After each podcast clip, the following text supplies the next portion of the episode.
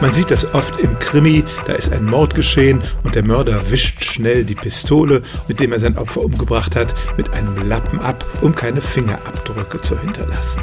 Aber die Forensiker bei den Ermittlungsbehörden haben inzwischen sehr gewiefte Techniken, Fingerabdrücke zu entdecken und da nützt das Wischen nicht unbedingt. Man unterscheidet eigentlich drei Sorten von Fingerabdrücken. Die ersten sind die offen sichtbaren, wenn zum Beispiel jemand Blut an den Fingern hatte und dann sichtbare rote Fingerabdrücke hinterlässt. Das zweite sind sogenannte plastische Fingerabdrücke, die hinterlässt man auf weichen Oberflächen, etwa auf Wachs oder nasser Farbe. Und dann gibt's halt die latenten Fingerabdrücke, die kann man erst mit Spezialmethoden sichtbar machen. Sie kennen das mit dem schwarzen Pulver, aber inzwischen gibt's noch viel gewieftere Methoden.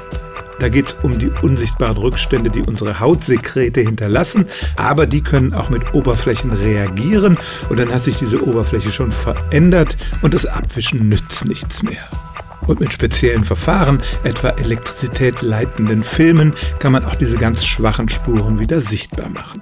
Also, ich nehme an, dass Sie den Ratschlag kaum brauchen werden, aber das reine oberflächliche Abwischen einer Tatwaffe reicht im Allgemeinen nicht aus, um Fingerabdrücke restlos zu entfernen.